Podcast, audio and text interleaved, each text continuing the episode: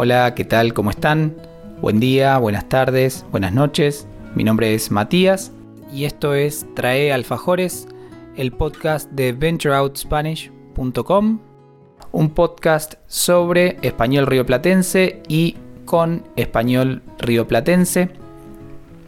Mi idea acá es aportar a los estudiantes que tengan un interés particular en este dialecto del español y mm, ofrecerles una referencia auténtica de, cómo hablamos y cómo usamos el español en esta región de Argentina. Cuarto episodio de Trae Alfajores. Esta vez vamos a mm, hablar de otra de las características importantes del español rioplatense, que es el yeísmo, y que es una de las cosas que distingue el acento rioplatense de prácticamente todos los otros. Yeísmo significa que la Y y la L tienen el mismo sonido. Entonces cuando decimos yo me llamo, no hay absolutamente ninguna diferencia entre la Y de yo y la L de llamo. Yo me llamo. Y así pasa con muchas palabras que son bastante frecuentes y que por eso mismo tienen tanto peso en nuestro dialecto. Con Y decimos ya, yoga, ayer, playa, yerba, yogurt, ayudar, ayuda. Y con doble L tenemos palabras como cuchillo, llegar, cigarrillo, lluvia, ballena, malla, botella. Así que es muy fácil reconocer en este sonido al dialecto rioplatense. Como dije otras veces, en Uruguay este sonido van a escucharlo también. Por eso mismo, río platense incluye las dos orillas del río de la Plata. Se dice que esto es no solo yeísmo, que significa Y y L suenan igual, sino yeísmo reilado, por el sonido específico que tiene la fricción que hace este, que, produce este sonido. Pero, bueno, ya en confianza le decimos yeísmo y, y entendemos que es lo que los lingüistas llaman yeísmo reilado.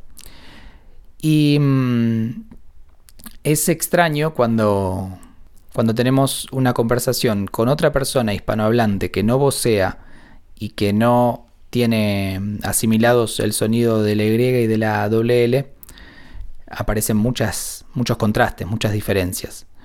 Pero en realidad a, la hora de, de entendernos obviamente no hay ningún inconveniente. Voy a leer ahora un poema de un autor argentino muy conocido, muy interesante, que se llama Oliverio Girondo, donde mm, él utiliza muchas eh, veces la palabra llorar. Habla de distintas maneras de llorar. El poema se llama A pleno llanto. Y entre tanto lloremos tomados de las manos. Lloremos, sí, Lloremos, amargo llanto verde, sustancias, minerales, azufre, mica, arena, cristales fracasados, humilladas tachuelas, ardientes lagrimones del lacre derretido. Lloremos junto al humo, desnudos, entre ruinas, en medio de la calle, de la sangre, del lodo, debajo de la tierra, en el agua, en el aire, entre mástiles rotos y piernas amputadas. Que se abran las esclusas del reprimido llanto, y lloremos a gritos estentorios, salvajes, el mentón tembloroso, sin compás ni guitarra, las mejillas chorreantes, los párpados acuosos. Lloremos a la familia, el vino derramado, las momias, la victoria, las plazas desoladas, la usura, el terciopelo, el pan de cada día, las noches gemebundas, las muertas catedrales.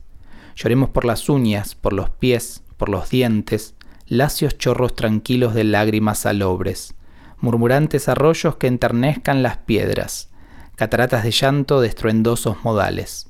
Lloremos y lloremos, impudorosamente, sin tregua ni descanso, durante largos años, por más que las estalactitas de lágrimas espesas ericen las riberas de nuestros lagrimales.